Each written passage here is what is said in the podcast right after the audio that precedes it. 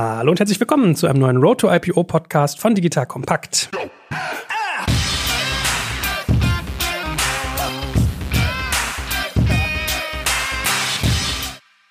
Mein Name ist Jörg Kaczmarek und heute geht es um ein sehr spannendes Thema, wie eigentlich immer bei uns, nämlich um digitale Wertpapiere. Als neugieriger Mensch, der ich nun mal bin, möchte ich wissen, wie das funktioniert. Natürlich auch, was die Anwendungsfälle sind. Und wenn man ein bisschen eintaucht, weiß man ja, wenn es um Wertpapiere geht, ist auch die Regulierung nicht weit und ein Emissionsprozess, den es zu verstehen gilt. Das alles und noch viel mehr lernt man in der heutigen Folge. Und wer macht sowas digitale Wertpapiere? Natürlich ist da einerseits unser Partner, die Deutsche Börse, ein spannender Ansprechpartner, weil die kennen sich ja mit Börse insgesamt aus, mit Wertpapieren. Und wenn es digital wird, dann sowieso auch. Und als Gast haben wir heute eine spannende Firma namens Cashlink in Person von dem guten Lars. Lieber Lars, schön, dass du da bist. Herzlich willkommen. Stell dich doch mal ganz kurz vor. Hi, danke für die Einladung. Ja, bin Lars, bin einer der Mitgründer von Cashlink. Wir haben 2016 gegründet, haben damals im Fintech-Bereich eine App entwickelt, mit der man Zahlungen zwischen Freunden ganz einfach abwickeln kann. Wir haben dann uns damit natürlich auch viel damit beschäftigt, wie sammeln wir Kapital ein von Investoren, haben auch mehrere Runden gemacht damals und haben im Zuge dessen gemerkt, wie anstrengend der Prozess ist, Investoren aufzunehmen und haben daraus dann ein neues Geschäftsmodell entwickelt, um diesen Prozess eben zu vereinfachen mit digitalen digitalen Wertpapieren, um die Kapitalaufnahme von Unternehmen zu vereinfachen. Ich bin für uns fürs Produkt zuständig, seit dem Anfang. Und äh, ja, genau, freue mich hier zu sein. Genau, damit haben wir schon mal einen der vielen möglichen Anwendungsfälle thematisiert. Und in der Tat, wer Gründer ist, weiß, worum es geht. Also ich habe auch schon ganz viele Investoren erlebt, die immer schon alle möglichen Modelle ausprobiert haben. Kann man beim Notar jemand stellvertretend hinschicken? Kann ich eine Vollmacht schicken? Geht dies, geht das, geht jenes, nur um sich die Zeit da zu sparen? Also es kann komplex werden. In der Tat, dazu später mehr. Und wie immer, wie gesagt, auch äh, die Deutsche Börse als unser Freund und Partner an der Seite. Heute in Person von dem guten Peter. Hallo Peter. Hi Joel. Schön, dass du wieder bei uns bist. Alle, die dich bisher noch nicht kennen sollten, was gar nicht möglich ist, wenn man uns regelmäßig zuhört. Sag doch noch mal ein, zwei Sätze, was du tust bei euch. Genau, mein Name ist Peter Fricke. Ich bin bei der Deutschen Börse für das Venture Network verantwortlich. Das ist unsere Plattform, unsere vorbörsliche Netzwerk, bei dem wir Investoren auf der einen Seite mit Startups verknüpfen, einmal zum Ziel der Finanzierung und auf der anderen Seite auch zum Thema Education, besonders wenn es ums IPO-Thema geht. Ihr Lieben, hier ist nochmal Joel von Digital Kompakt und als Selbstständiger habe ich eine gewisse Odyssee hinter mir, was meine Handytarife angeht. Große Anhänge runterladen, Online-Recherche betreiben, Dateien verschicken, das kratzt ganz schön am Datenvolumen und egal wie sehr man aufpasst, am Ende des Monats tingelt man doch wieder von WLAN zu WLAN. Echt nervig. Wenn ihr da auch keine Lust mehr drauf habt, solltet ihr euch mal die Angebote unseres Partners O2 anschauen. Da lohnt es sich jetzt nämlich doppelt Unternehmer zu sein, denn in allen O2 Free-Tarifen gibt es aktuell doppeltes Datenvolumen, wenn man sich als Selbstständiger legitimiert. Zum Beispiel 120 statt 60 GB oder 40 statt nur 20 GB. Dann ist also Schluss mit der lästigen Hotspot-Suche. Klingt interessant für euch? Dann schaut doch mal auf digitalkompakt.de slash O2 vorbei. Da findet ihr alle O2 Free-Tarife im Überblick und wie immer verlinke ich euch das auch in den Shownotes und auf unserer Sponsoren Sponsorenseite unter digitalkompakt.de slash Sponsoren.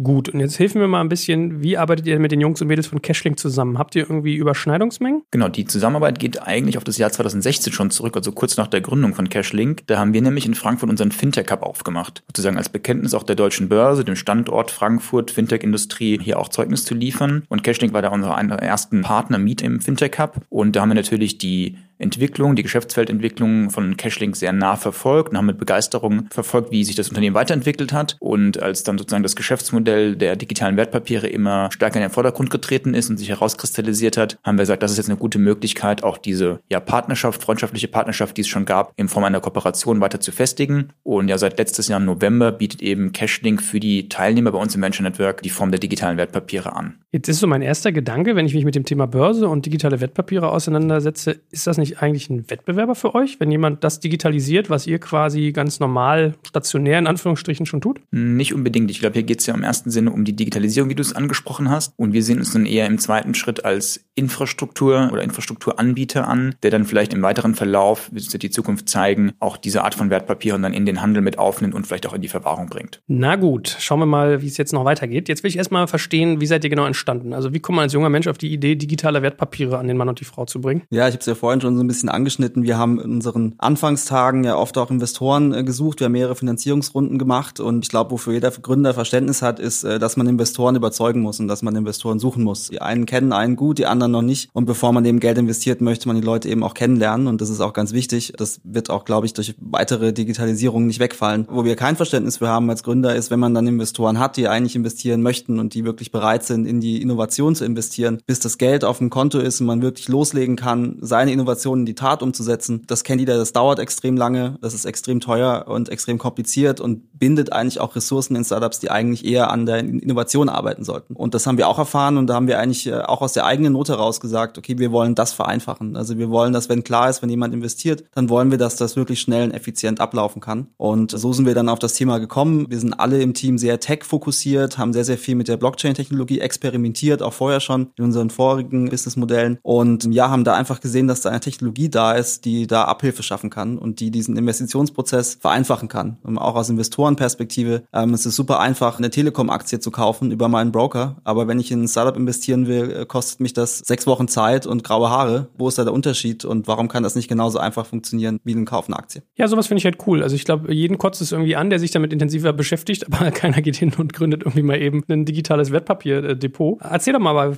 hol uns mal ab, was genau muss man sich darunter vorstellen? Also was ist eigentlich ein digitales Wertpapier? Wie würdest du deiner Oma das zum Beispiel erklären? Oder wenn du Weihnachten zu Hause bei der Family sitzt, musst du ja bestimmt sagen, Lars, was machst du denn jetzt eigentlich? So, ne, wie das immer so ist. Was erzählt man dann? Was ist das, was du tust? Was ich eigentlich immer sage, ist, wir machen eigentlich, digitale Wertpapiere sind auch Wertpapiere. Es geht nur darum, wie ist der Ausgabeprozess? Wer ist alles involviert? Also wenn ich ein Wertpapier ausgeben muss, sind sehr viele Parteien involviert. Ähm, und deswegen ist es eben für ein Startup keine Alternative, ein Wertpapier auszugeben, jetzt im, im Vergleich zu einer GmbH-Finanzierung, weil es viel, viel, viel teurer ist. Und was wir machen, ist, wir machen diesen Prozess einfach. Wir nutzen äh, Blockchain-Technologie, um diesen Prozess einfach zu machen. Und damit kommen eben für Wertpapiere auch ganz, ganz viele neue Anwendungsfälle rein, die vorher einfach nicht möglich waren, weil es einfach viel zu teuer war, ein Wertpapier auszugeben. Und das machen wir einfach. Und dabei ist eine Startup-Finanzierung eben auch eine gute Möglichkeit, so einen neuen Anwendungsfall. Und im Endeffekt reduzieren wir damit den Aufwand für die Unternehmen enorm. Gut, jetzt sagst du, ihr macht das auf Basis der Blockchain, aber aus meinem Vorgespräch mit dir weiß ich, dass du euch um Himmels Willen nicht in der Richtung ICO, Security Tokens siehst. Also alles, was man jetzt so kennt mit, ich nutze die Blockchain, mache irgendwie so Kryptozeug und gebe irgendwie virtuelle Währung aus. All diese Späßchen seid ihr nicht. Würde ich nicht sagen. Nein, also wir nutzen die Blockchain-Technologie. Und die Blockchain-Technologie ist auch eine Grundlage dafür, einen ICO zu machen zum Beispiel. Man könnte es damit vergleichen, wir nutzen jetzt auch im Internet das TCP-IP-Protokoll zum Beispiel. Ganz, ganz viele machen das. Airbnb nutzt das und Facebook macht das. Aber Airbnb und Facebook haben eigentlich nichts gemeinsam, ähm, was ihr Geschäftsmodell angeht. Oder wenig gemeinsam. Und so ist das, glaube ich, da auch ähnlich. Wir nutzen eine Technologie, mit der man ganz einfach Werte repräsentieren kann auf eine dezentralen Art und Weise, dass ich keine zentrale Partei mehr brauche, die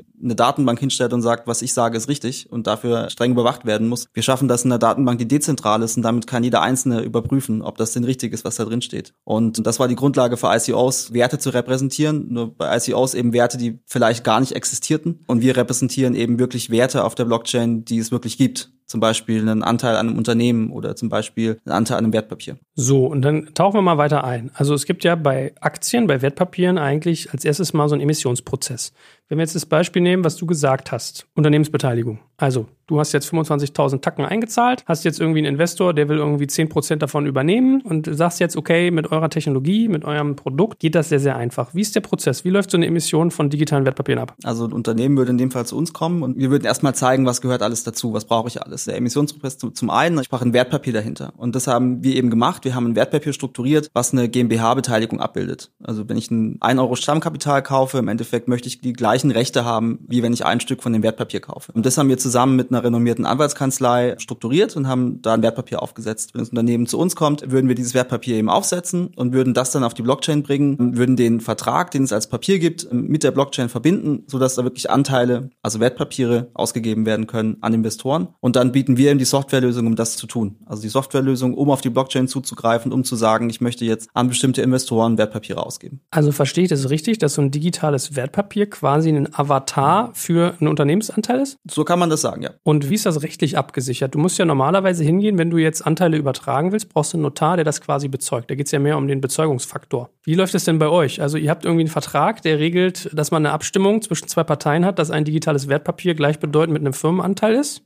Richtig? Richtig, genau. Die, die Gesellschafter einigen sich darauf, wir wollen das machen. Wir wollen eine bestimmte Anzahl von Wertpapieren ausgeben, die eine bestimmte Anzahl an unserem Stammkapital äh, repräsentieren und damit eben auch zum Beispiel an einer Zahlung bei einem Exit berechtigen, daran zu partizipieren. Brauchst du bei dem Aufsetzen sozusagen schon notarielle Hilfe oder kannst du das einfach als Gesellschafterbeschluss verabschieden und es funktioniert? Das Aufsetzen geht komplett ohne Notar. Das ist ein Gesellschafterbeschluss, bei dem muss man nicht zum Notar. Es ist nicht vorgeschrieben, da zum Notar zu gehen. Das können die Gesellschafter unter sich bestimmen, äh, wenn es um ihre Anteile geht, genau. Aber versteht es richtig? Richtig, wenn ich jetzt hingehe und du nimmst jetzt, wie ich gerade beschrieben habe, 10% äh, deiner digitalen Wertpapiere und gibst sie einem Investor. Dafür überweist der dir Cash. Das ist ja der Gedanke. Dieses Wertpapier entspricht quasi einer Beteiligung an deiner Firma. Und irgendwann kommt ja im Idealfall der Zahltag, dass du das sozusagen weiterreicht und dann versilbert. So. Musst du da nicht noch irgendeine Übersetzungsleistung schaffen oder verlassen wirklich die Anteile deinen Besitz oder eigentlich, also das ist extrem abstrakt. Das versuche ich so gerade für einen Laien auch mal mit dir zu erarbeiten. Wie, wie muss ich mir diesen Prozess denn rechtlich vorstellen? Man kann sich ja so vorstellen wie ein zweiter Cap-Table neben dem Handelsregister. Also ich habe meine eingetragenen Investoren im Handelsregister und ich baue eigentlich digital einen zweiten Cap-Table, wie man das auch, ähm, wer im Startup-Umfeld unterwegs ist, kennt das auch mit so ESOPs oder VSOPs. Baue mir einen zweiten virtuellen Cap-Table auf und wenn es jetzt zu einem Exit kommt, dann teile ich erstmal diesen Exit-Erlös auf die beiden Cap-Table auf und dann entsprechend auf die Investoren, die entweder auf dem klassischen Weg investiert haben, also es fällt auch nicht weg, das ist eigentlich mehr eine Ergänzung, oder ich mache den anderen Teil, kommt eben auf den virtuellen Cap-Table und dann wird nochmal verteilt. Okay, und ich sag mal so, bist du dann als jemand, der im virtuellen Cap-Table ist, also der die Wertpapiere hält, die digitalen schlechter gestellt als der, der die echten Anteile hält? So hätte ich das jetzt abgeleitet. Also ökonomisch ist das so strukturiert und haben wir sehr, sehr viel Wert drauf gelegt und sehr, sehr viel auch Feedback-Schleifen gemacht mit Investoren und auch mit der Anwaltskanzlei, dass wir das so strukturieren, dass ökonomisch wirklich die gleichen Rechte sind und dass wir den Vertrag so aufnehmen, dass es wirklich so ist. Wir haben auch verschiedene Schutzmechanismen eingebaut in den Vertrag, die auch in Beteiligungsverträgen üblich sind. Also es gibt die gleichen Schutzfunktionen auch für die digitalen Investoren, die dann investieren. Also Downround Protection zum Beispiel ist so ein Stichwort, wo wir uns auch darum gekümmert haben und gesagt haben, wir wollen das da auch drin haben, dass sie wirklich die gleichen ökonomischen Rechte haben. Stimmrechte kann man theoretisch auch abbilden. Also das können wir auch machen, dass wir sagen, okay, die haben wirklich auch Stimmrechte über ein Beiratskonstrukt zum Beispiel. Und dann kommt man sehr nah an den wirklichen GmbH-Anteilseigner an. Gut, das ist ja immer noch sehr abstrakt. Das heißt, wir müssen, glaube ich, den geneigten Hörer mal ein Stück weit mehr abholen, was es genau damit auf sich hat. Also Blockchain, wenn man es jetzt mal vereinfacht erklärt, ist ja im Prinzip, korrigier mich, ja, du bist der Experte, im Prinzip eine Datenbank, die geschrieben wird, simultan auf mehreren Servern. Also es gibt mehrere Kopien einer Datenbank und man kann sich wie so eine Excel vorstellen, Zeile auf Zeile auf Zeile. Und da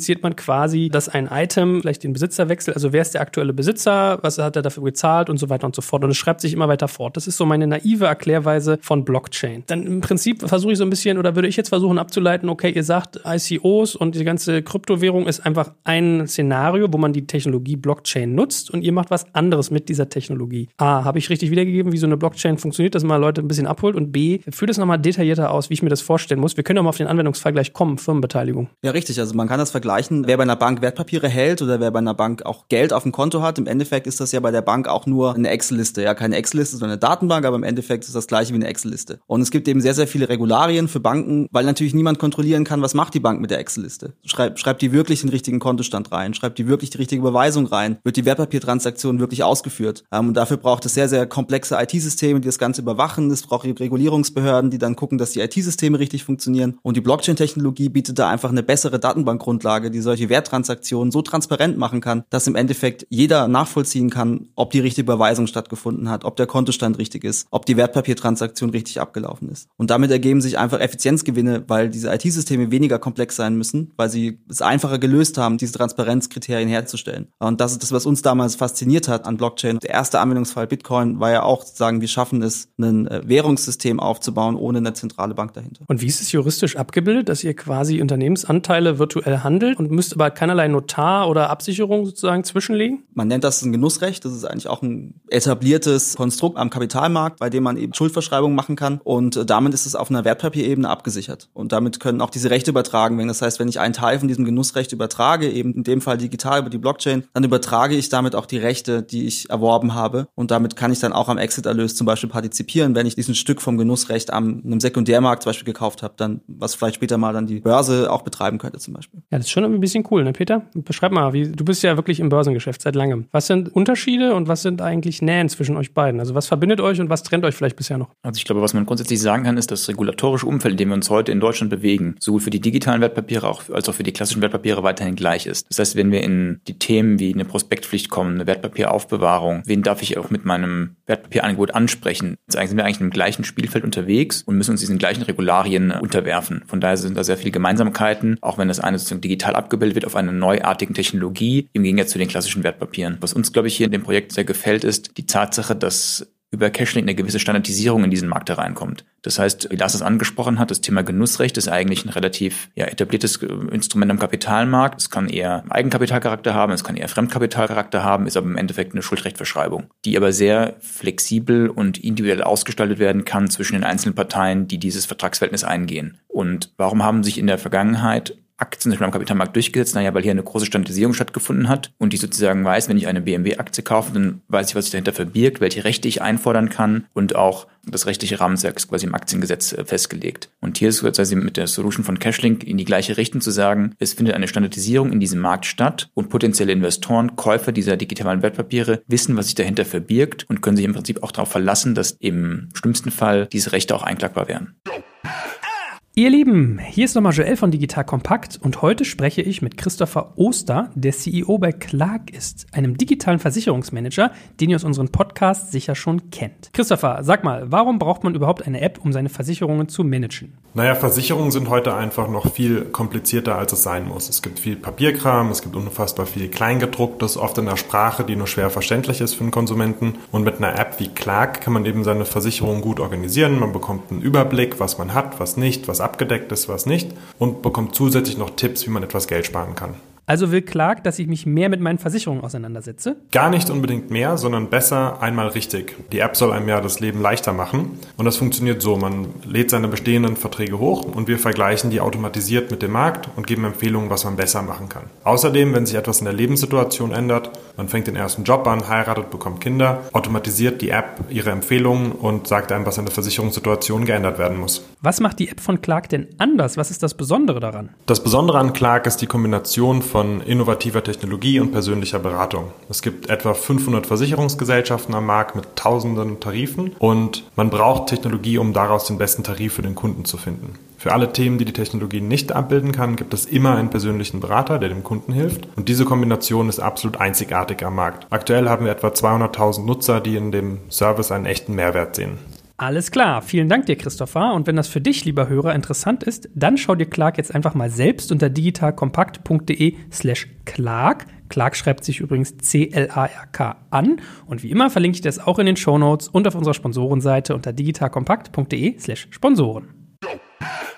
Und wer sichert ab? Also bei den klassischen Aktien hat der Peter gerade beschrieben, da hast du einen Handelsplatz, du hast irgendwie Regularien. Wer sozusagen ist da der Regulator auf eurer Seite? Also macht ihr das für alle Firmen, die das sozusagen nach dem Konzept machen? Oder klärt man das rechtlich sozusagen allein von den Beteiligten des Unternehmens, dass das sozusagen das nutzt? Wie muss ich mir das vorstellen? Also das ist ja auch quasi ein bestehendes Konstrukt jetzt auch schon. Wenn ich ein Genussrecht, wenn ich einen Vertrag mit einem Unternehmen schließe, muss ich das Unternehmen an diesen Vertrag halten. Und wenn sie es nicht tut, äh, habe ich alle Möglichkeiten im deutschen Recht, da meine entsprechenden Rechte, die mir da ausgesprochen wurden, auch äh, geltend zu machen. Und damit ist dann in letzter Linie dann vielleicht auch mal ähm, Gerichtsverfahren möglich, sowas zu klären. Und dadurch, dass es einen Vertrag gibt und es gibt bei uns auch immer einen Papiervertrag, also wir machen das nicht quasi nur auf der Blockchain, sondern wir machen das auf der Blockchain, was wirklich da sein muss, aber es gibt immer einen Papiervertrag, der dem Investor nochmal genau seine Rechte zusichert, die er auch durchlesen kann und die er auch einem Anwalt geben kann und sagen kann, hier, das sind meine Rechte und ähm, die möchte ich gern durchsetzen. Das ist vielleicht ein ganz guter Punkt. Ich glaube, es muss ein Bewusstsein entstehen, dass wir uns hier in so einer Transitionsphase befinden. Also es gibt sozusagen noch die alte Welt, die neue Welt kommt langsam dazu und im Status quo gibt es sozusagen Hybridlösungen. Die Dokumentation in Papierform ist wahrscheinlich rechtlich noch erforderlich. Und solange sozusagen hier die regulatorischen rechtlichen Rahmenbedingungen nicht angepasst werden, kann man teilweise technologischen Neuerungen nutzen und auch hier die Vorteile rausziehen, hat aber eben noch ein paar Altlasten aus der sozusagen klassischen Welt, die man so lange noch mitziehen muss. Und was ist jetzt euer Asset, sage ich mal, was euer Geschäftsmodell entwickelt? Weil an und für sich, du hast gesagt, ihr habt mit einer namhaften Kanzlei zusammengearbeitet ich glaube, irgendwas Ashling, oder wie hießen die nochmal? Ashurst, ja. Ashurst. Was hält denn jetzt zum Beispiel Ashurst davon ab, einfach das Framework sozusagen an Gründer zu verkaufen? Oder wie, also vielleicht muss man so rumfragen, wie sieht euer Geschäftsmodell eigentlich dahinter aus? Also der kritische Punkt an dieser ganzen Infrastruktur ist, wie verbinde ich eigentlich die Punkte im Rechtlichen, wie verbinde ich die mit den Punkten auf der Blockchain? Und das ist ja ein sehr kritischer Punkt, weil ich sicherstellen muss, dass das wirklich auch übertragen werden kann auf der Blockchain. Und es ist eine sehr sensible Infrastruktur, die dahinter ist. Vor allem, wie interagiere ich mit der Blockchain? Wie stelle ich sicher, dass da nichts Falsches passiert? Wie stelle ich sicher, dass ich immer die Transaktion mache, die ich wirklich äh, machen möchte? Und wie kann ich so einen Emissionsprozess auch standardisiert durchführen? Und wir haben eben Software gebaut, im Endeffekt, die zum einen so einen Emissionsprozess und einen Investitionsprozess standardisiert ausführen kann. Also wir können auf Knopf drücken und dann haben wir ein digitales Wertpapier auf der Blockchain. Und auf der anderen Seite können wir eben auch diese Infrastruktur bereitstellen, die darunter liegt und alle Tools, um darauf zuzugreifen, um dann zum Beispiel auch Wertpapiere von einem Investor zum anderen zu übertragen. Und das ist eben eine sehr, sehr kritische Infrastruktur, wo wir sehr, sehr viel Arbeit reingesteckt haben, die sicher und zuverlässig zu bauen. Und das würde ich als unser größtes Asset bezeichnen, dass wir diese Infrastruktur gebaut haben. Und wir haben natürlich auch sehr, sehr viel Arbeit in dieses Legal Framework gesteckt, auch von unserer Seite. Wir haben das wirklich strukturiert. Das heißt, wir haben sehr, sehr viel mit Investoren gesprochen. Wir haben sehr, sehr viel mit Unternehmen gesprochen, haben versucht, eine Lösung zu finden, die für beide fair ist. Und die nicht nur jetzt die Investoren bevorzugt oder nicht nur die Emittenten bevorzugt, weil, wie Peter auch gesagt hat, wir wollten einen Standard etablieren und da haben wir uns sehr, sehr viel darauf spezialisiert, dann ein Legal Framework mit Assures zusammen zu entwickeln, was das auch gut abbilden kann. Und das zu verknüpfen mit der Blockchain ist ein gutes Asset, was wir gebaut haben und was wir anbieten können. Ja, okay, fairer Punkt. Ich habe jetzt zu stark quasi in dem Richtung Legal Framework mit diesen Genussrechten gedacht. Das ist sozusagen eine Komponente und die zweite, die du brauchst, ist eigentlich der Text-Stack, den du drunter legst, um dann äh, handeln zu können. Also du brauchst quasi einen Marktplatz und du brauchst Spielregeln für den Marktplatz. So kann man es ja ein bisschen vereinfachen. Ne? Richtig, ne? ich muss immer auch ein Wertpapier strukturieren. Und da haben wir einen guten Standard entwickelt. Wir haben aber jetzt auch zum Beispiel mit dem äh, Bankhaus Scheich jetzt ein weiteres Projekt gemacht. Das ist ein anderes Wertpapier. Da haben wir eine äh, DAX-Aktie auf die Blockchain gebracht, mit einem Zertifikat-ähnlichen Konstrukt, auch zusammen mit Assures entwickelt, aber es ist jetzt ein anders strukturiertes äh, Wertpapier. Aber da ist eben auch die Zusammenarbeit sehr, sehr gut und wir wissen da auch einfach, wo man dann einen richtigen Fokus setzen muss, auch um da auf der technischen Seite einfach zu wissen, okay, wie muss ich denn ein Wertpapier strukturieren, dass ich es technisch auch gut abbilden kann. Da gibt es kompliziertere Wege, aber es gibt auch einfachere Wege bei manchen Lösungen und auf die muss man erstmal kommen. und wie muss ich mir das vorstellen, wenn ich jetzt eure Software irgendwie aufmache? Äh, sehe ich dann wirklich quasi so einen Handelsplatz und als Startup sehe ich quasi, okay, mein Cap-Table sieht so aus, tak, tak, tak, tak, tak. Und als Beteiligter irgendwie sehe ich meinen Asset und wie viel sozusagen sonst die Firma aussieht. Also wie muss ich mir das so rein optisch vorstellen? Was kann diese Software alles? Man kann sich fast vorstellen wie im E-Commerce, ja. Nur, dass ich eben keine anderen Waren verkaufe, sondern ich verkaufe eben Anteile an meinem Unternehmen. Kann Einladungen erstellen für Investoren zu einer Art Datenraum, bei denen ich ihnen erstmal viele Informationen zur Verfügung stelle. Also wie jetzt im Investitionsprozess auch. Da sind dann verschiedene Dokumente, verschiedene Beschreibungen zum Unternehmen. Und dann kann die investierende Person eben über diesen Datenraum halt aber auch direkt die Investition tätigen. Und ich kann als Emittent, als Unternehmen in meinem Dashboard immer verfolgen, wie weit ist die Investition, in welchem Schritt ist die Investition und kann dann an, an bestimmten Punkten alle Daten eingegeben wurden von der investierenden Person auch sagen, okay, ich möchte das Angebot jetzt annehmen, die Investition soll, soll zustande kommen und kann so eben den ganzen Prozess überwachen. Dokumentiert ihr da auch die Rechte? Also wenn ich jetzt zum Beispiel irgendwie sage, keine Ahnung, Partei A hat irgendwie Anti-Dilution und hat irgendwie Vorzugsrechte und keine Ahnung, beim nächsten Mal äh, darf er mitinvestieren, der andere nicht. Habt ihr all solche Sachen dann abgebildet? Also sieht man das, gibt es so quasi so Anteilsklassen bei digitalen Wertpapieren dann auch? Also wir haben ja da einen Standard etabliert, deswegen ist das auch für alle Investoren gleich, ja. Aber in Zukunft denken wir auch darüber nach, natürlich, man kann dieses Dashboard auch sehr, sehr, sehr gut erweitern. Man kann auch mehrere Runden fahren im Endeffekt und dann einen kompletten Überblick über den ganzen Cap-Table zu verschaffen. Da gibt es auch andere Anbieter, mit denen man auch kooperieren kann vielleicht. Genau, und versuchen da eben auch das stetig weiterzuentwickeln. Da haben wir auch sehr viele Ideen und da noch mehr Funktionalitäten auch reinzubringen, neben der klassischen Überwachung von diesem ganzen Investitionsprozess, was ich da auf jeden Fall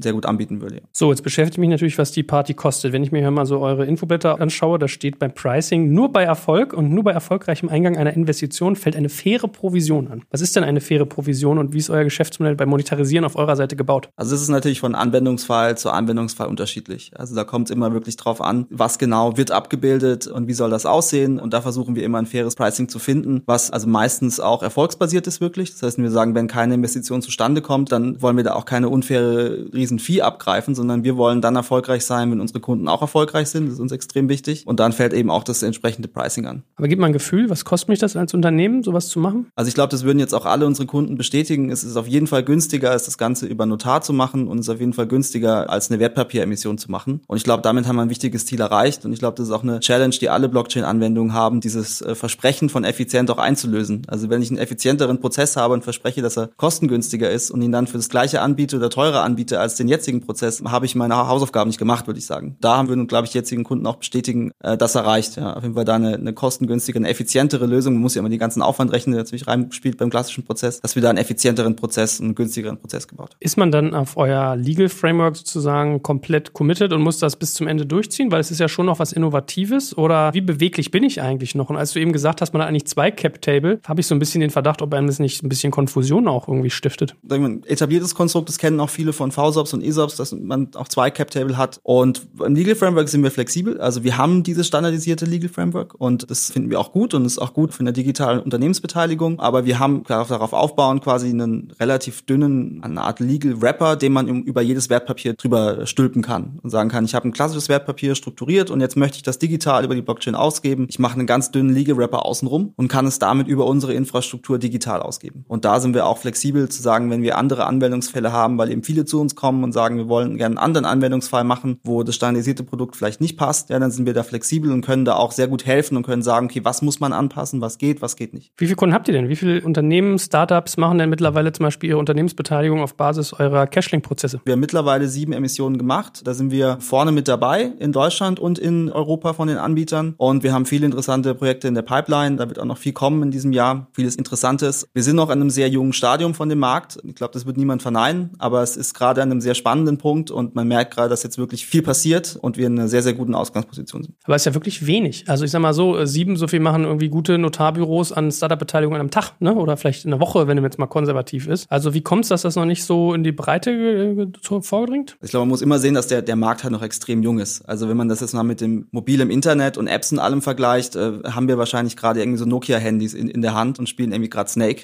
so, ähm, das heißt, wir sind da halt noch sehr, sehr, sehr am Anfang. Und äh, man merkt aber jetzt wirklich, dass es jetzt Fahrt aufnimmt. Etablierte Player kommen in den Markt, jetzt gerade mit uns zum Beispiel das Bankhaus Scheich. Wirklich einer, glaube ich, der, äh, Peter, weißt du mir, aber glaube ich, einer der ältesten ähm, Parketthändler, wirklich, die jetzt da Interesse haben, da auch große Sachen zu machen. Und da gibt's andere Bankhäuser, die da auch Interesse haben, auch in die Richtung zu gehen. Und ich glaube, das wird auch nochmal einen großen Schub bringen. Wenn man wirklich sieht, dass etablierte Player, ich meine, die Börse ist schon länger auch in dem Bereich unterwegs, verstärkt ihre Initiativen auch immer mehr. Und das wird dem Ganzen nochmal einen großen Schub geben. Die Bundesregierung hat die Blockchain-Strategie veröffentlicht, ist da wirklich eine Vorreiterrolle in Europa eingenommen und hat auch mit dem Kryptoverwahrgesetz da einige Weichen gestellt. Das heißt, da sind einige gute Initiativen auf dem Weg, um jetzt wirklich, äh, sag ich mal, vom Snake-Spielen äh, zum, zum Touchscreen-iPhone zu kommen langsam. Aber was mich ja trotzdem beschäftigt ist, ich meine, ihr seid vier Jahre am Markt, hast irgendwie sieben Emissionen gemacht, du sagst, du spielst noch Snake. Äh, wie, so wie finanzierst du denn den ganzen Spaß? Und wenn du jetzt selber Investoren hast, wie erklärst du denen denn, dass das sozusagen erst so zäh vorangeht? Also wir haben 2016 mit dem Payment-Produkt angefangen. Wir arbeiten an diesem Produkt seit Mitte 2018. Wenn man jetzt auch mal das Jahr 2019 für uns nimmt, da haben wir einiges geleistet. Also wir angefangen haben, so Mitte 2018, glaube ich, gab es das Wort Security Token damals oder digitale Wertpapiere noch nicht. Da hat sich einfach einiges getan in der Szene und gerade im letzten Jahr. Und dafür, glaube ich, sind wir, ist die ganze Szene, ist der ganze Bereich schon, schon extrem weit und da merkt man das Potenzial. Peter, was siehst du denn als Hebel? Also was siehst du in Cashling? Weil ich habe mich so zurückerinnert, ich weiß noch damals mit Dennis Bemmann habe ich mich hier bei Bergfürst unterhalten, der wollte ja was ähnliches machen, quasi äh, Firmenanteile handelbar auf einem Marktplatz, virtuell, ohne die ganzen Kosten und Aufwände. Was ist jetzt irgendwie im Jahr 2020 mit Cashlink irgendwie anders, besser und moderner? Ich glaube, wir haben zum ersten Mal jetzt die Technologie, die es uns ermöglicht, Wertpapiere von Partei A nach Partei B zu übertragen und können diese Technologie nutzen, wie es ähm,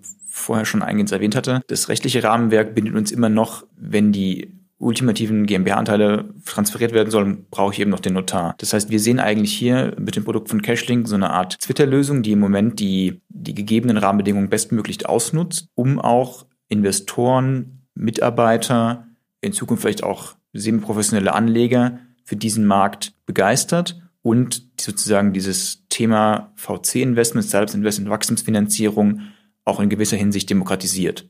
Und ist das Ziel bei euch denn, dass ihr auch in der Richtung Handelsplatz geht? Also momentan macht es ja als Service für eine Firma. Firma A kommt, sagt 25.000 Euro sind auf dem Konto, 10% soll der Onkel hier aus Bamberg mehr irgendwie abnehmen, weil der investiert in uns. Peng. So, wäre jetzt der Gedanke zu sagen, deine ganzen Firmen, die das mit dir machen, alle sieben und vielleicht noch alle 700, die noch folgen, packst du auf einen Marktplatz und äh, machst das Ganze handelbar oder ist das erstmal gar nicht Thema bei euch? Also wir sehen uns als Technologieplattform, als Technologieanbieter und wir wollen verschiedene Technologien verknüpfen. Wir sehen uns da sehr stark am Primärmarkt gerade, weil es da auch sehr sehr getrieben ist davon gerade. Wir sehen uns auch als Technologieprovider dann später, aber da sehen wir halt andere Player in der Ausführung einfach auch was Regulatorik angeht, in der besseren Position als wir. Aber was wir machen wollen, wir wollen im Endeffekt, wir bieten ja den Layer unten drunter, die Verknüpfung zur Blockchain im Endeffekt und auch für den Emittenten die Übersicht, wo werden denn meine ganzen Wertpapiere gerade gehandelt. Also was ich bei uns zum Beispiel auch sehe, ist, wenn wir als Emittent später dann Wertpapier ausgegeben haben, das an drei verschiedenen Börsen gehandelt haben und ich muss als Emittent aber trotzdem immer wissen, wer ist denn gerade in mich investiert. Ähm, vielleicht will ich mal eine Dividendenausschüttung machen. Und da sehen wir uns dann wieder direkt am Emittenten, nah dran am, am Emittenten, um ihm die ganzen Services zu bieten, die er braucht für sein Wertpapier. Und das ist, glaube ich, auch das, was uns so von der DNA vom Unternehmen am meisten liegt, weil wir immer sehr, sehr nah an den Unternehmen, sehr, sehr nah an den Startups waren und sind. Und das sind unsere Kunden und da denen wollen wir über den, den ganzen Prozess eine technologische Lösung bieten. Aber dass wir jetzt einen Sekundärmarkt bereitstellen, wirklich als Anbieter und sagen,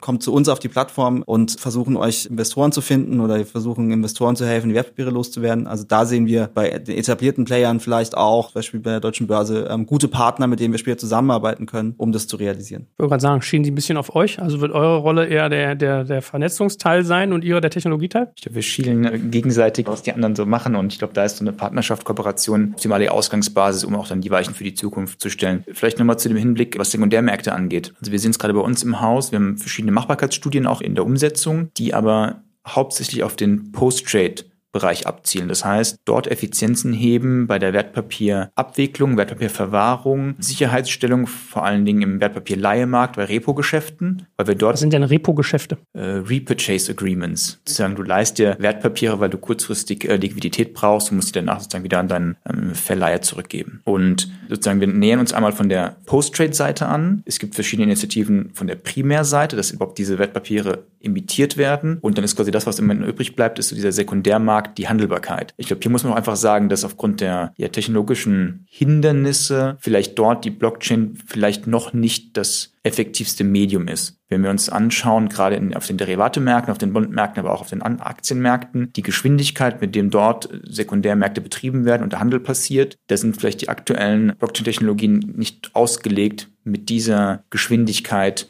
auch der Abwicklung klarzukommen. Das heißt, muss sich immer überlegen, wo kann ich durch die, den Einsatz der Blockchain-Technologie Effizienzen heben? Und dort werden auch die ersten Machbarkeits-POCs in wirkliche Geschäfte umgewandelt. Und wo ist vielleicht die Technologie noch hinten dran oder muss sich noch verbessern, damit sie auch in anderen Bereichen für die nötigen Effizienzen sorgen kann, um auch dann in die Markteinführung zu kommen. Ihr Lieben, hier ist nochmal Joel von Digital Kompakt und an dieser Stelle möchte ich gerne einen Tipp loswerden für alle Gründer unter euch, aber auch für alle Investoren bzw. deren Portfoliounternehmen, die sich weiterbilden wollen. Wenn ihr euch in Sachen Wachstumsmanagement und Wachstumsfinanzierung gezielt voranbringen möchtet und die nächsten Schritte und Optionen planen wollt, gibt es ein spezielles Trainingsprogramm, das euch dabei hilft. Und zwar das Executive Trainingsprogramm von unserem Partner, dem Deutsche Börse Venture Network. In sechs Modulen erwarten euch starke Dozenten und Experten, die euch auf die nächste Wachstumsphase vorbereiten, zum Beispiel von der Harvard Business School und der TU München oder auch C-Level-Peers aus sehr erfolgreichen ehemaligen Startups wie Get Your Guide oder Credit Shelf und namhafte Investoren wie Acton, Lakestar oder Allianz Global Investors. Was könnt ihr da konkret lernen? Zum Beispiel, wie ihr eure Erfolgsstory erfolgreich vor Investoren pitcht. Ihr haltet theoretische und praktische Impulse zu Strategie und Management in Phasen schnellen Wachstums und für die Fortgeschrittenen unter euch, setzt euch mit der Exit-Perspektive Kapitalmarkt auseinander und versteht, was es wirklich bedeutet, IPO-ready zu sein. Das Curriculum ist wirklich hochgradig praxisnah und geht auf die individuellen Herausforderungen der einzelnen Teilnehmer ein und natürlich auch ihrer Businesses und das alles in einem exklusiven, geschützten Rahmen für vertraulichen Austausch und das Bearbeiten von konkreten Herausforderungen, die euch gerade beschäftigen. Wenn das für euch interessant ist, geht einfach auf digitalkompakt.de slash Training und wie immer verlinke ich das auch in den Show Notes und auf unserer Sponsorenseite unter digitalkompakt.de podcast.de slash Sponsoren. Gut, also für Hochfrequenzhandel ist das jetzt noch nichts, lerne ich daraus. ähm, bevor wir aber mal jetzt mal über Regulierung reden und was ihr eigentlich zur Absicherung tut, weil das ist ja auch ein essentieller Faktor, lass uns mal noch über Anwendungsfälle reden. Also wir haben jetzt ganz viel über Firmenbeteiligungen gesprochen. Du hast ESOP genannt, also ESOP meint ja auch äh, Mitarbeiterbeteiligung im Prinzip. Was gibt's noch für Anwendungsfälle für eure Technologie? Mhm. Grundlegend ist es so, was wir machen, ist, wir vereinfachen den Emissionsprozess von Wertpapieren und machen das damit günstiger. Das heißt, jetzt kommen auf einmal für verschiedene Anwendungsfälle Wertpapiere in Betracht als Finanzierungsform Form, die vorher überhaupt nicht denkbar waren. Für ein Mitarbeiterbeteiligungsprogramm Aktien auszugeben, zum Beispiel, ist einfach für ein kleines Unternehmen nicht machbar. Ähm, wenn ich jetzt aber an digital Wertpapiere denke und bei einem effizienteren Emissionsprozess wird das auf einmal interessant, dass ich sagen kann, okay, ich gebe meinen Mitarbeitern äh, Beteiligung an meinem Unternehmen, ähnlich wie auch meinen Investoren, um sie eben zu motivieren, meinem Team zu motivieren und sagen, wenn ihr euch reinhängt, wenn ihr mir gut arbeiten, können wir zusammen als Team richtig was reißen und können auch zusammen profitieren davon, von dem Erfolg. Und äh, da ist, werden auf einmal Wertpapiere jetzt eben ein spannender Anwendungsfall. Andere Sachen, die auf jeden Fall interessant sind, sind ganz ganzen Finanzierungsformen bei Immobilien. Da gibt es auch viele Player, die das machen, wo es vorher eben auch so war, ein, ein Wertpapier zu emittieren, um eine 5, 6 Millionen Euro Immobilie zu finanzieren, wäre eben viel zu teuer gewesen. Mit digitalen Wertpapieren ist das kein Problem, da kann ich das machen. Und das ist, glaube ich, das, was Peter auch angesprochen hat, in die Richtung Demokratisierung, weil ich dort eben Hürden senke, für äh, Personen zu investieren, rein technisch. Technisch Hürden senke, um damit die investieren können und sagen können, wie kann mich jetzt eben auch an Immobilien beteiligen. Also muss da immer ein Disclaimer hintersetzen, weil vielleicht sollte ich es nicht machen, aus anderen Gründen, aber vielleicht ist es keine gute Anlage für mich, aber ich bin technisch in der Lage. Das heißt, äh, ich gebe erstmal ein komplett neues Feld frei. Und so ist es bei Unternehmensbeteiligungen auch. Wertpapiere für Unternehmensbeteiligung für ein Startup, was zwei Millionen wert ist, ist nicht wirtschaftlich gewesen. Mit digitalen Wertpapieren wird das sehr wohl wirtschaftlich und wird halt sehr, sehr interessant, weil Wertpapiere viel flexibler sind, einfacher zu erwerben, einfacher Investitionsprozess, einfacher zu übertragen zwischen zwei Investoren als illiquide Assets, wie bis jetzt eben GmbH-Anteile oder Immobilienvermögen zum Beispiel. Was mit so Fonds eigentlich? Auch ein gutes Beispiel, ja. Oder was ich ja auch teilweise mitkriege, ist, wenn du Investoren hast, die jetzt vielleicht nicht unbedingt aus Deutschland kommen und vielleicht auch nicht unbedingt aus Europa, also gerade bei Amis äh, beobachte ich es ja auch oft, dass das gerne mal so ein Act ist. Ist das ein Szenario, was ihr auf dem Schirm habt oder ist das gar nicht so relevant jetzt? Hm, doch, definitiv. Also gibt es auch, auch Kunden bei uns, die in die Richtung gehen wollen. Die sagen, ja, okay, wenn wir internationale Investoren aufnehmen, ich meine, die müssen ja alle, entweder sie schicken einen Vertreter oder müssen wirklich nach Deutschland zum Notar, um dieses Investment durchzubringen. Das ist natürlich auch eine Effizienzfrage. Für ein großes Ticket mache ich das vielleicht, für ein kleineres oder ein mittleres Ticket mache ich das vielleicht nicht. Äh, und da kann ich eben auch technische Hürden senken, um Investoren aus dem Ausland aufzunehmen. Wo ich halt noch so hänge, ist, wo siehst du denn eigentlich die Kostenersparnis? Weil wenn ich jetzt mal so eine Finanzierungsrunde mir durchdekliniere, du hast immer das ganze Gehassel, die ganzen Leute zu gewinnen, zu überzeugen, äh, auszuhandeln und so weiter und so fort. Und dann sind doch eigentlich so die eigentlichen Kosten, aber vor allem das Legal Framework. Also man zahlt wahrscheinlich so roundabout 25.000 Euro an einen guten Anwalt, der einem halt irgendwie so eine Finanzierungsrunde hinbaut. Dann setzt man sich irgendwie vier bis acht Stunden zum Notar. Ja, das kostet Zeit, alle Beteiligten, fair point. Aber ich meine, es geht mittlerweile teilweise auch, dass man Vollmachten gibt und vielleicht nicht jeder da sitzen muss, etc. Also was ist denn eigentlich so das Kostenersparnis bei euch? Weil ich stelle mir so vor, wenn ich jetzt einen Anwalt als VC beschäftige und jetzt kommt ihr um die Ecke und sagt, ja, hier, wir machen so Blockchain-Beteiligung, digitale Wertpapiere, du hast einen zweiten Cap-Table virtuell, kennst du aus deinen ESOPs, aber das läuft so und so und so und so. Der muss doch da auch erstmal seinen Lawyer raufjagen und sagen, hier, guck dir das einmal an, äh, das will ich einmal durchdekliniert wissen, ob das für uns passt. Hm, also was unsere Kunden uns sagen, was ein großer Vorteil ist, ist auf jeden Fall die Standardisierung. Also dass ich mich eben nicht mehr um jedes einzelne kleine Vertragsdetail streiten muss und einen Anwalt bezahlen muss, der es ausarbeitet, sondern ich ein Stück weit eine Standardisierung drin habe, wo ich standardisierte Vertragsbestandteile habe, wie eine Downrun Protection zum Beispiel, die eben so da ist und die standardisiert ist und die andere Investoren auch schon akzeptiert haben und die ich dann einfach nehmen kann. Und was unsere Kunden aber schon auch sagen, ist, dass der ganze administrative Prozess mit Notaren, inklusive Kosten natürlich auch, die mit dem Notar verbunden sind, äh, schon ein wichtiger Punkt ist, warum sie digitale Wertpapiere interessant finden. Äh, ein weiterer interessanter Punkt ist natürlich auch, möchte ich die alle wirklich in meinem Cap-Table haben? Also möchte ich wirklich jeden kleinen Investor mit einem 3000 Euro Ticket in meinem Cap-Table drin haben? Da gibt es natürlich auch digital äh, interessantere Methoden, so einen Abstimmungsprozess auch zu machen, als jetzt jedes Mal über eine Gesellschafterversammlung. Das ist so das, was unsere Kunden auch sagen, was sie halt sehr interessant finden daran und warum sie sich im Endeffekt dafür entschieden haben, das zu machen. Aber wenn man jetzt ehrlich ist, nichts von dem, was du sagst, kann man doch nicht jetzt auch abbilden, oder? Also ich sag mal Downround Protection oder sagen wir mal Standardisierung, das ist ja am Ende des Tages eine Frage des Verhandelns, ja? Und viele VCs haben, glaube ich, Standardverträge more or less. Ja, jeder ein bisschen andere. Und ich sag mal, die andere Kiste mit, äh, ich will nicht jeden, der bei mir beteiligt ist, im Cap-Table drin haben, das geht ja nun auch mittlerweile ganz einfach zu lösen. Also ich glaube, gerade so Abstimmungsprozesse sind das, was so Digitalwertpapiere auf jeden Fall vereinfachen können. Bei Standardisierung geht es eben darum, möchte ich wirklich über eine Download Protection verhandeln oder möchte ich vielleicht einfach über die Bewertung verhandeln? Ja, möchte ich vielleicht sagen, ist das nicht der Punkt, wo man sich eigentlich einig werden muss und nicht über die einzelnen Punkte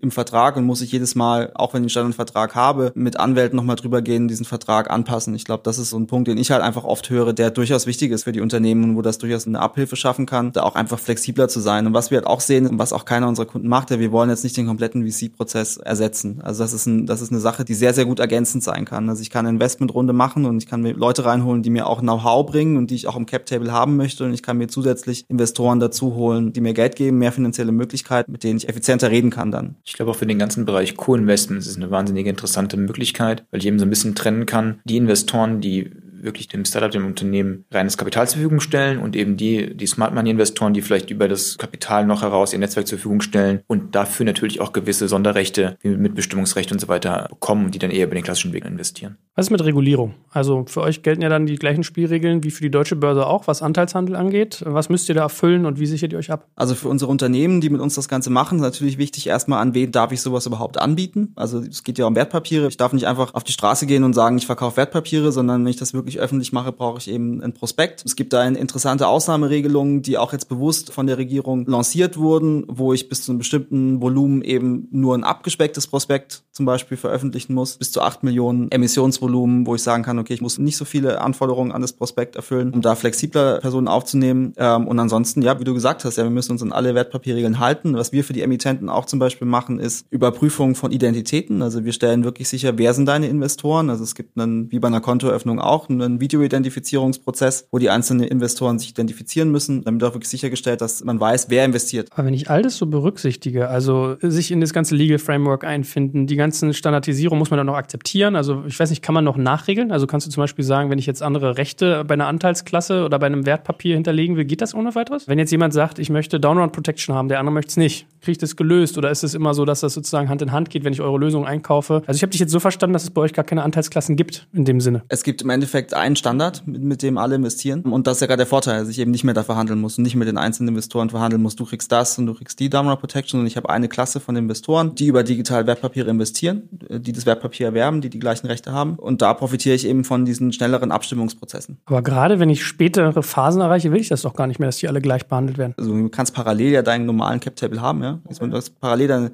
deine Investoren, die wirklich mitarbeiten wollen, die wirklich dabei sind und mit denen kannst du auch natürlich einzelne Sachen vereinbaren, klar, wie eine VC-Runde auch. Aber du hast eben deinen, deinen zweiten Cap Table mit deinen flexibel handbaren Investoren, wo eben auch für alle die Prozesse effizienter ist und wo die Investoren, natürlich auch ein wichtiger Punkt, die Investoren profitieren ja auch davon, weil ihre Anteile viel einfacher handelbar sind, viel liquider sind als die bei GmbH-Anteilen, weil eben die Kosten technisch für eine Übertragung viel, viel geringer sind. Also ich finde ja total geil, was ihr macht, ja. Ich finde ja irgendwie cool, dass man diesen Drive hat, sowas entwickelt. Aber ich frage mich die ganze Zeit, spare ich mir wirklich so viel Aufwand, wenn ich dieses neue System irgendwie einpflegen muss, wenn ich das Legal Framework verstehe? Ich habe dann quasi zwei Cap Table, immer zwei Entwicklungen, die ich beobachten muss. Muss die Leute dafür gewinnen, abholen, ich muss einen Prospekt schreiben und so weiter. Also Grundansatz verstanden, aber ich finde in der Umsetzung dann doch relativ komplex oder tue ich euch da unrecht? Also natürlich ist es ein komplexes Thema. Finanzierungsrunden sind auch ein komplexes Thema. Wir glauben, dass Finanzierungsrunden ein noch komplexeres Thema sind, gerade Beteiligungsverträge. Und man muss sich immer vor Augen halten, ich glaube, was ja der Punkt ist, ein Notar ist im Endeffekt ein Mensch. Ein Notar kann am Tag vielleicht zehn Finanzierungsrunden machen. Bei uns ist das Software. Wir können am Tag beliebig viele Finanzierungsrunden machen und darauf kommen, glaube ich, im Endeffekt dann auch die Effizienzgewinne und die Kostenvorteile, die wir auch weitergeben können und mit denen das auch im Endeffekt dann machbar ist. Und ja, ich kann dich nur einladen, es auch mal auszuprobieren.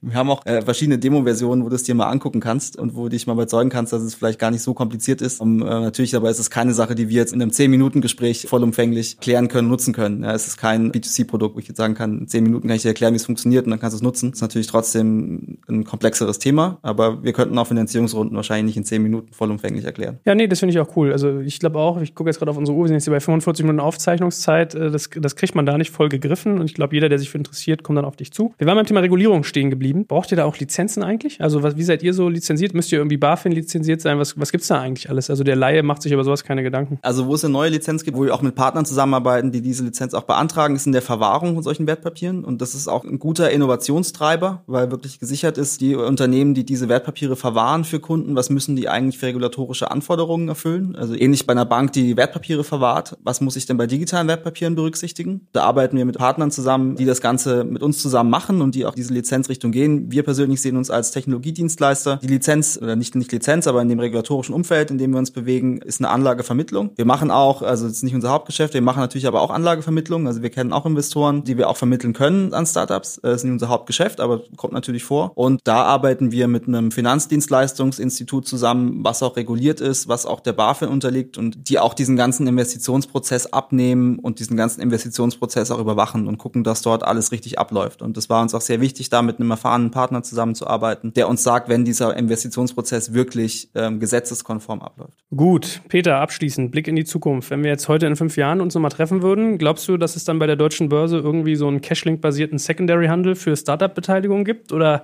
was hält die Zukunft in dem Markt irgendwie offen? Also ich persönlich würde mich darüber sehr freuen. Vor allen Dingen, wenn wir es äh, damit schaffen würden, wachsende Unternehmen auch ab einer frühen Phase die notwendige ähm, Investorenlandschaft bereitzustellen. Ist ja nicht ausgeschlossen, dass ich vielleicht am Anfang mein Unternehmen eben durch ein digitales Wertpapier finanziere und später dann doch noch den IPO auch mache. Wir haben ja gesagt, es gibt eigentlich zwei verschiedene Parallelwelten, die hier entstehen. Ich glaube, die, die Zukunft wird zeigen, wie sich auch die Bundesregierung dazu aufstellt und das notwendige Rahmenwerk schafft. Wie ähm, stellt sich die EU auch bereit, was das Thema so Crypto Assets angeht. Ähm, ich glaube, da sind einige gute Initiativen auf dem Weg, das Thema oder Europa auf der globalen Landkarte gut zu positionieren. Und es ist definitiv ein Bereich, der sich sehr dynamisch entwickelt, wo sehr viele Neuerungen passieren und den wir auf jeden Fall mit voller Zuversicht ähm, sehr nah beobachten. Ja, aber ich glaube, vielleicht muss man euch da fairerweise einordnen. Ich habe immer die ganze Zeit im Gespräch jetzt so gedacht wie Ersatz, also Ersatz für eine Finanzierungsrunde. Ich glaube, es ist nicht oder, sondern eher und. Was du gesagt hast, du hast dann irgendwie vielleicht die drei Business Angel Onkels, die hast du aus irgendeinem Grund gern dabei, die geben vielleicht Geld und haben ein bisschen Netzwerk, aber da hast du keine Lust, irgendwie die in deinem Cap Table alles zu organisieren. Das heißt, du hast einen zweiten Pool. Vor dem Hintergrund finde ich es fair und wenn ich dann an eurer Stelle wäre, würde ich halt in Richtung Secondary Handeln nachdenken. Ja? So. Und ich erinnere mich, unsere allererste Folge, die wir mal hatten zum Thema AngelList, da geht es ja auch in die Richtung. Eine Firma stellt sich ein, sagt, ich möchte gerne eine Beteiligung und es ist Pain in the Ass, das irgendwie äh, effizient über eine Plattform abzubilden. Das, so ein Thema kann man dann angehen. Ja? Von daher, das finde ich interessant. Ist der Nachfrage da? Ihr habt ja bei euch beide Seiten, ihr habt ja Startups und Investoren. Wie reagiert man auf solche Konzepte? Also Nachfrage ist definitiv da. Ich glaube, wie viele Unternehmen das am Ende dann nutzen werden, muss man nochmal schauen. Ich glaube, was Lars zu Anfang beschrieben hatte, ist, was wir nicht vergessen dürfen, wir befinden uns hier ganz am Anfang Anfang eines Prozesses und auch sozusagen eine Transformation in diesem Markt. Das heißt, 2016, 2017 mit dem Thema ICOs, 2018 STOs, der Markt wird langsam erwachsen, kann man glaube ich wirklich so sagen. Etablierte Player kristallisieren sich heraus. Es tritt eine gewisse ja, Normalität in den Markt ein wir sehen auf der anderen Seite verstärktes Interesse von institutionellen Investoren, die aber natürlich auch andere Sicherheitsmechanismen in diesem Markt sehen möchten, damit sie auch sozusagen als Wertpapierverwahrer ihren eigenen Kunden dann diese Instrumente zur Verfügung stellen. Also es ist gerade so eine ganze Welle im, im Gange, Transformationsprozess, wo wir definitiv noch am Anfang stehen, aber der, wenn er, glaube ich, in die richtigen Bahnen gelenkt wird, durchaus Potenzial hat, dass das gesamte Ökosystem enorm davon profitieren kann. Lars, wie ist bei dir so? Ich habe jetzt Peter gefragt, fünf Jahre von hier ab in Deutschland theoretisch. Ist es ein Modell, was ihr auch easy internationalisieren könnt oder ist die Regulierung so vielfältig, dass das gar nicht so einfach ist. Also regulatorisch tut sich auch viel. Es tut sich auch viel in Richtung Konsolidierung, auch äh, europäisch. Deutschland hat vorgelegt. Ich glaube, die anderen werden nachziehen. Ich glaube, für den Ausblick, was wir sehen werden, sind ganz, ganz viele interessante Anwendungsfälle für digitale Wertpapiere. Also wir haben gezeigt, dass es für digitale Unternehmensbeteiligung sehr, sehr interessant ist. Wir sind aber auch gerade dabei zu zeigen, dass wir andere Anwendungsfälle haben, die auch interessant sein können. Und da wird sich, glaube ich, rauskristallisieren in der nächsten Zeit einfach, dass es eine ja, etablierte Lösung ist, Finanzierungsrunden abzuwickeln, Finanzierungsrunden für alle möglichen Instrumente, die es gibt und dass sich da ein gutes Ökosystem entwickeln wird und dass es an Fahrt aufnehmen wird, bin ich mir sicher. Hervorragend. Dann danke ich euch beiden, dass ihr mich hier mal aufgeklärt habt. Du hast meinen Horizont erweitert und meine äh, nervigen, gemeinen und doofen Fragen manchmal auch ausgehalten. Äh, und lieber Peter, du bist ja auch mal ein guter Übersetzer. Dafür vielen Dank und ich freue mich schon aufs nächste Mal mit dir, lieber Peter, und dir drücke ich ganz doll die Daumen, lieber Lars. Vielen lieben Dank.